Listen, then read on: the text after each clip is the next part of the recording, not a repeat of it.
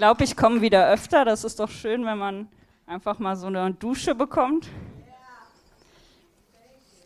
Genau, ich war sehr lange nicht mehr hier. Also genau, ihr habt schon meine Vorstellung gehört. Ich muss mich gar nicht mehr selber vorstellen.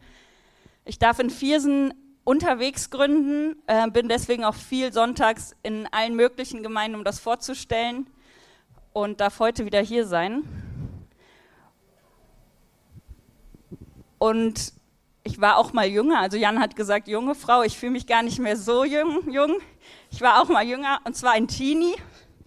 Ja, und wo ich so äh, 13, 14 war, war mein großer Bruder so mein großes Idol. Vielleicht war das sogar noch später, vielleicht war ich 16 und der war 19 wahrscheinlich so.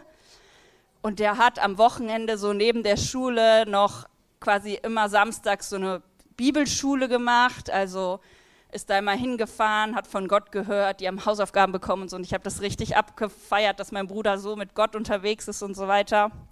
Und habe den so richtig hochgehoben. So, das war für mich so der perfekte Mensch. Und eines Tages war ich samstags abends, ich lag glaube ich schon im Bett und höre so, es wird irgendwie laut und so. Und gehe so aus meinem Zimmer, um zu gucken, was los ist. Und mein Bruder und sein Kumpel kommen so richtig betrunken nach Hause. Und ich habe, glaube ich, losgeheult, wenn ich mich richtig erinnere, und mit dem Kumpel voll den Streit angefangen, den ich auch schon immer äh, kannte und war so, wie konntest du das zulassen, dass der jetzt hier sich so betrinkt und so weiter. Und ich war so richtig enttäuscht und habe dann, muss ich sagen, im Nachhinein erst gemerkt, also in dem Moment war das echt schwer für mich, obwohl das ja in der Lappalie ist, dass ein 18-, 19-jähriger junger Mann besoffen ist äh, habe ich nachher gemerkt, okay, unsere Beziehung ist dann echt geworden. Also vorher war der so sehr weit oben und danach mittlerweile sind wir einfach super gut befreundet. Ich lerne noch viel von ihm, aber wir können uns echt austauschen und die Beziehung zu meinem Bruder ist, da ist ein echter Mensch und ich darf ein echter Mensch sein und wir können miteinander unterwegs sein.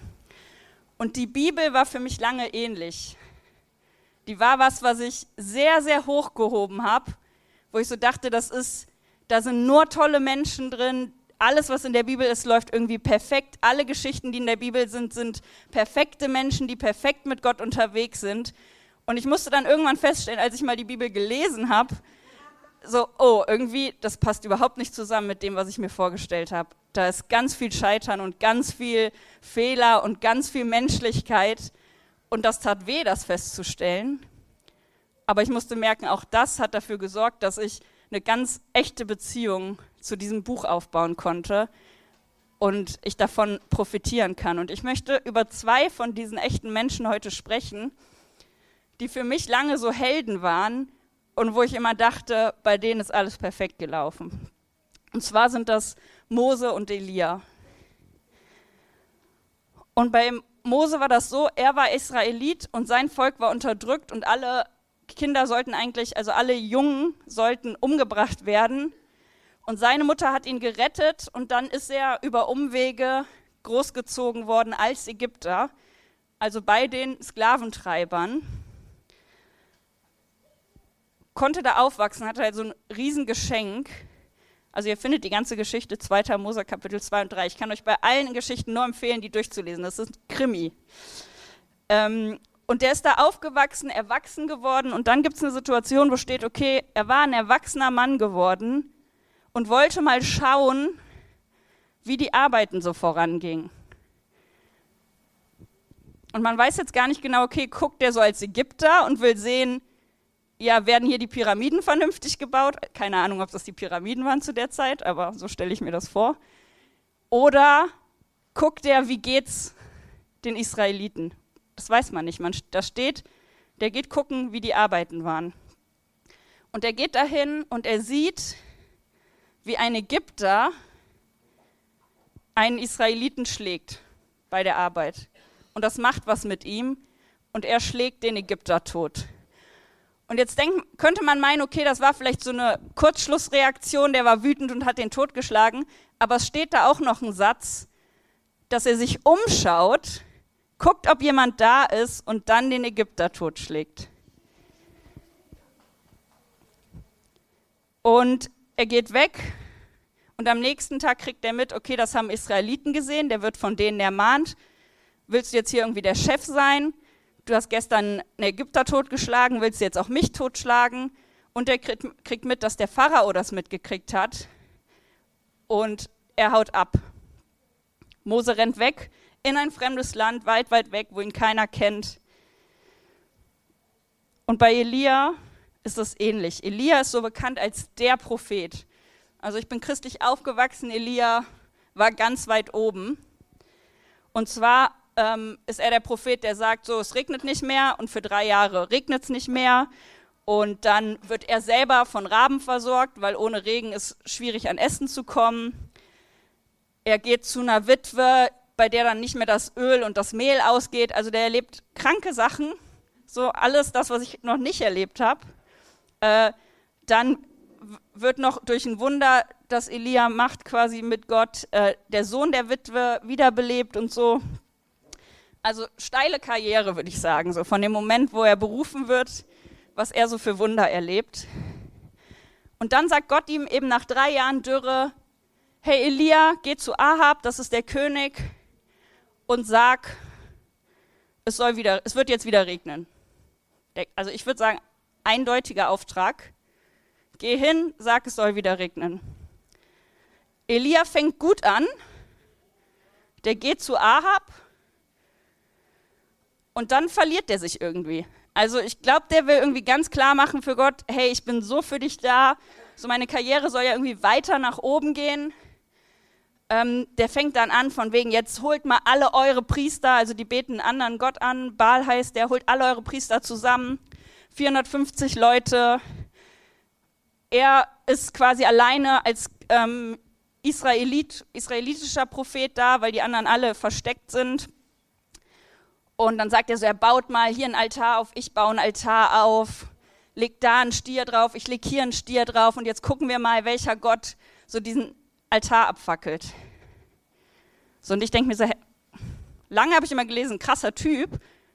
Und so letzte Woche habe ich verstanden, warte mal, weil mir das jemand gesagt hat, ich bin nicht selber drauf gekommen. Warte mal, der sollte eigentlich nur Bescheid sagen, es fängt wieder an zu regnen. So, äh, äh, warte mal, und jetzt baut der da einen Altar auf und die bauen einen Altar auf und da sind 450 Leute, die irgendwie Baal anrufen und lass doch diesen Altar abwackeln. Und das Krasse ist, Gott macht sogar mit. Der Altar von, von Elia brennt ab und Elia denkt sich wahrscheinlich, ja, cool, dann läuft ja alles richtig, lässt die 450 Leute umbringen. Also auch die Geschichte findet ihr in 1. Könige 18 und 19, Krimi. Ich weiß nicht, wenn das verfilmt werden würde, wahrscheinlich ab 16 oder so. Und Elia lässt die alle umbringen und kommt dann auf die Idee zu sagen, ach so, und übrigens, so, es soll auch wieder regnen. So regnet dann auch wieder.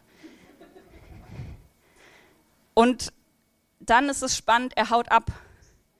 Weil komischerweise, also man kann sich eigentlich denken, er wird dann auch verfolgt so von den anderen Leuten und er haut ab. Und ich frage mich so, okay, das wurde lange gefeiert. Ich habe Predigten darüber gehört, wie das gefeiert wurde, dass dieser Altar abfackelt. Und ich denke mir so, wer weiß denn, wenn Elia gekommen wäre und gesagt hätte, nach drei Jahren Dürre, mein Gott lässt es wieder regnen, ob nicht diese 450 Leute irgendwie gedacht hätten, hm, vielleicht ist unser Gott doch nicht so stark und dein Gott ist stärker. Ob da nicht eine Umkehr stattgefunden hätte, wenn Elia da nicht so einen Kampf angefangen hätte. Und ich, meine Vermutung ist, Elia hat so ein bisschen gerafft, okay, irgendwie war das eigentlich nicht der Plan. Und er haut ab. Mose und Elia haben sich selbst irgendwie in solche Krisen reinkatapultiert durch ihre, ihr falsches Verhalten und sind weggerannt. Sie sind vor ihren Fehlern weggerannt, sie sind vor Gefahr weggerannt und sie sind vor Gott weggerannt, weil die beiden, glaube ich, verstanden haben, wir wollten hier was Gutes machen für Gott, aber das ist ganz schön schief gelaufen und Gott war nicht dabei. Und wenn ich das lese, frage ich mich, was sind Sachen, wovor ich wegrenne? Es gibt immer wieder Situationen in meinem Leben, wo ich vielleicht versage oder wo ich eine Krise erlebe oder wo irgendwas Schlimmes passiert und ich sage, ich renne nicht zu Gott oder bleib hier bei Gott, sondern ich renn weg. Äh, ich will alleine sein, ich will alleine damit zurechtkommen. Meine größte Krise war, da war ich 16 und mein Vater, unser Vater, ist ganz plötzlich gestorben. Und ich bin ganz bewusst vor Gott weggerannt. Ich bin eigentlich in der Gemeinde aufgewachsen, war irgendwie von meinen Eltern von Anfang an mit Gott so in Kontakt und habe mir gesagt, nee, da will ich gar nichts mehr mit zu tun haben. Wenn sowas passiert, dann bin ich weg. Äh, ich habe gesagt, Gott, das, das kann nicht wahr sein, lass mich einfach in Ruhe. Ich habe da keinen Bock drauf. Und das war eine, eine harte Zeit. Und ich durfte aber erleben, nach Monaten, dass ich gemerkt habe, okay, Gott ist noch da. Wenn ich will, ist Gott noch da. Wenn ich mich darauf einlasse, ist Gott noch da. Und das ist jetzt sehr stark zusammengefasst. Aber ich habe gemerkt, dass Gott mich getröstet hat, dass ich bei Gott sein konnte, dass ich bei Gott auch wütend sein konnte, dass ich auch meine Trauer rauslassen konnte und meinen Frust, aber dass er da war. Und das finde ich so faszinierend, weil aus meiner menschlichen Sicht würde ich sagen, Elia und Mose ein bisschen mehr verkackt als ich in dem Moment.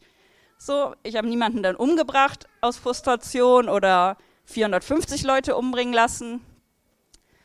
Und Gott ist immer noch da, ist immer noch bei Mose und Elia. Elia und Mose haben sich verlassen gefühlt, sind weggerannt, haben Gott den Rücken gekehrt und Gott hat gesagt, ich bleibe bei euch. Auch wenn ihr sagt, ihr habt aufgegeben, ich habe noch nicht aufgegeben, ich bin da. Und bei Mose passiert eine Geschichte, die viele von uns kennen. Und zwar hat er mittlerweile geheiratet, Kinder, also es muss eine gewisse Zeit vergangen sein. Und er weidet die Tiere von seinem Schwiegervater und zieht so durch die Gegend in seinem Alltag, also er ist am Arbeiten und auf einmal sieht er da so einen brennenden Busch. So, jetzt weiß ich nicht, in der Wüste könnte erstmal sein, vielleicht, dass das manchmal passiert. Aber was er sieht, ist, okay, der Busch, der verbrennt nicht. So, der brennt, aber der verbrennt nicht. Das ist irgendwie seltsam.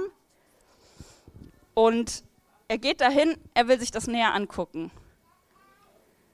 Und das ist vielleicht so schon meine erste Frage an mich selber auch oder an uns wenn wir so Momente haben, jetzt hatte ich noch keinen brennenden Busch, aber ich, es gibt so Momente, wo ich in meinem Alltag merk, merke, dass Gott irgendwie da und der will irgendwas von mir. Gehe ich in die Richtung oder mache ich meinen Alltag weiter? Mose geht in die Richtung, guckt sich das näher an und dann sagt Gott zu ihm, zieh dir die Schuhe aus, das hier ist heiliger Boden. Und Mose zieht sich die Schuhe aus und hört sich an, was Gott zu sagen hat. Und machen wir das in unserem Alltag? Stoppen wir, wenn wir merken, da will Gott gerade irgendwas von mir? Stoppen wir, sagen wir bildlich, ich ziehe mir die Schuhe aus, ich mache hier kurz was, ich mache diesen Schritt und ich höre zu, was Gott zu sagen hat. In meinem Alltag, auch wenn wir gerade was anderes zu tun haben, am Arbeiten sind. Jetzt hatte ich den Vorteil, ich habe diese Predigt die letzte Woche vorbereitet. Das heißt, als ich vom Bahnhof hier hingelaufen bin, war ich noch so in dem Ding von, was erzähle ich heute? Und ich komme hier an der Kirche da hinten vorbei und höre so voll Orgelmusik und Gesang und denke mir so, boah, wie schön und wollte schon so einfach vorbeilaufen und dachte so, nee, warte mal, so den Moment will ich mir nehmen. Und ich bin kurz stehen geblieben und habe einfach zugehört von draußen. Und das war für mich so ein Moment, wo ich gemerkt habe, okay, jetzt fängt für mich der Gottesdienst an. Ich kann hier kurz einfach diesen Moment genießen und kurz merken, dass Gott da ist, bevor ich gleich ähm, was erzählen muss. Oder ich war vor kurzem bei einem Konzert von meiner Mama, die in einem Chor singt. Und das war so ein intensiver Moment für mich, wo ich einfach Gott begegnet bin. Das war ein Bach-Konzert. So klar, der macht sehr christliches Zeug oder hat gemacht. Aber ich war erstmal da einfach, um meine Mutter singen zu hören und hatte eine irre starke Gottesbegegnung. Schaffen wir diese Momente oder lassen wir diese Momente im Alltag zu, ob wir irgendwas sehen, ob irgendjemand uns einfach was sagt, wo wir nachher merken, boah, das war richtig wichtig gerade für mich, das zu hören. Stoppen wir, da ziehen wir unsere Schuhe aus, um zu, zu hören, was Gott zu sagen hat. Und bei Elia war das anders. Elia ist auch abgehauen, auch in die Wüste. Und Gott hat ihn wieder versorgt. Obwohl Elia komplett übertrieben hat, was Gott eigentlich wollte, komplett, also ich weiß nicht, wie man das mehr übertreiben, hätte übertreiben können, sagt Gott, hey, ich versorge dich trotzdem. Wieder bringen Vögel Essen.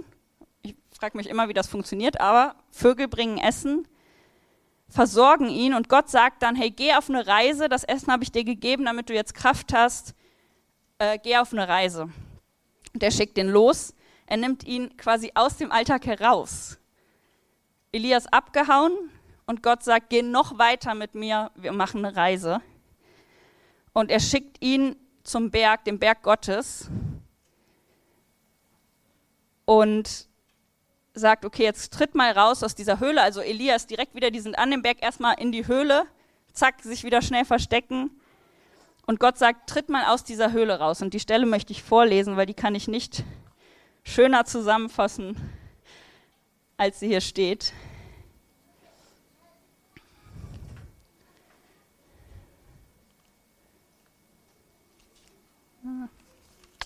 Und zwar steht das dann in 1. Könige 19 ab Vers 11. Da erwiderte er, Gott, geh hinaus und tritt auf den Berg vor den Herrn hin. Und siehe, der Herr zog an ihm vorüber. Ein Sturmwind, gewaltig und stark, der die Berge zerriss und die Felsen spaltete, ging vor dem Herrn her. Aber der Herr war nicht in dem Sturm. Nach dem Sturm kam ein Erdbeben, aber der Herr war nicht in dem Erdbeben. Und nach dem Erdbeben kam ein Feuer, aber der Herr war nicht in dem Feuer. Nach dem Feuer aber kam ein leises, sanftes Säuseln. Als Elia dieses hörte, verhüllte er sein Gesicht mit seinem Mantel, ging hinaus und trat an den Eingang der Höhle. Da redete ihm eine Stimme an, die fragte, was willst du hier, Elia? Elia, der völ also offensichtlich dazu neigt, völlig zu übertreiben, ist an diesem Berg und Gott begegnet ihm nicht im Donnern, im Wind, im Feuer, also so all das, was wahrscheinlich Elia so richtig begeistert hätte, sondern ein leiser Wind, ein leises Säuseln kommt und Gott begegnet Elia. Und da stelle ich mir und uns die Frage, schaffen wir solche Momente? wo wir aus unserem Alltag rausgehen und sagen, ich möchte mich jetzt gerade ganz bestimmt auf, bewusst auf den Weg machen, Gott zu begegnen. Bei mir ist das ganz viel Natur, also spazieren gehen, da weiß ich, okay, das hilft mir enorm einfach runterzukommen, vielleicht was von Gott zu hören, ähm, mittlerweile Bibel lesen. ähm, aber schaffen wir solche Momente, wo wir sagen, ich mache bewusst einen Stopp in meiner Pause und das muss jetzt nicht wie bei Elia 40 Tage sein, aber schaffe ich Momente, wo Ruhe einkehrt, dass ich so ein leises Säuseln vom Wind hören könnte. Schaffe ich Momente, wo Gott zu mir sprechen kann und wo ich hören kann, wenn Gott mich fragt, was machst du hier eigentlich gerade? Und ich glaube, diese so Momente sind schwer im Alltag zu finden, wenn Gott so ganz leise genau da reinspricht, was dich gerade beschäftigt. Und die Geschichte von beiden geht weiter. Gott hat neue Aufträge. Mose darf die Israeliten am Ende befreien, aus Ägypten rausführen. Elia darf neue Könige salben, darf neue neuen Propheten salben. Also Gott hat noch viel vor. Der sagt nicht, okay, ihr habt jetzt mal einen Fehler gemacht und ich bin noch da, aber ich stelle euch jetzt so mal in die siebte, achte, neunte Reihe oder ihr dürft mal irgendwo ganz bitte sein, wo ihr niemanden begegnet, ihr habt genug Schaden angerichtet, sondern Gott sagt, ich begegne euch und ich habe einen Neuanfang vor und ich habe einen Auftrag mit euch. Und das gilt auch für uns. Elia und Mose waren für Gott unterwegs. Die haben nicht gesagt, ich mache mein eigenes Ding.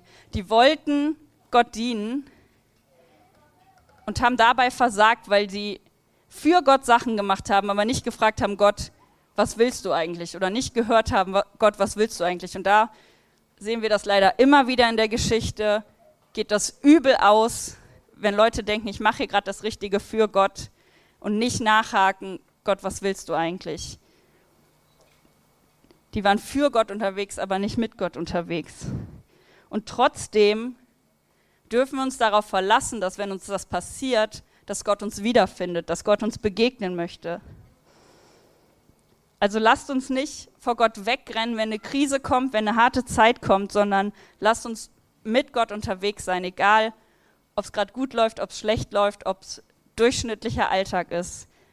Lasst uns mit Gott unterwegs sein und nicht nur versuchen, für ihn irgendwie gut, ein gutes Leben zu führen. Ich bete noch zum Abschluss. Gott, ich danke dir, dass wir echt sein dürfen bei dir, dass wir uns nicht verstellen müssen, dass wir mit allem Zweifeln, Ängsten, Sorgen, aber auch unserer Freude und auch wenn es uns gut geht, zu dir kommen können. Und ich danke dir, dass du mit uns unterwegs sein möchtest. Und ich möchte dich einfach bitten, dass wir dich kennenlernen können in unserem Alltag und außerhalb von unserem Alltag. Und ja, ich danke dir dafür, dass du das möchtest. Amen.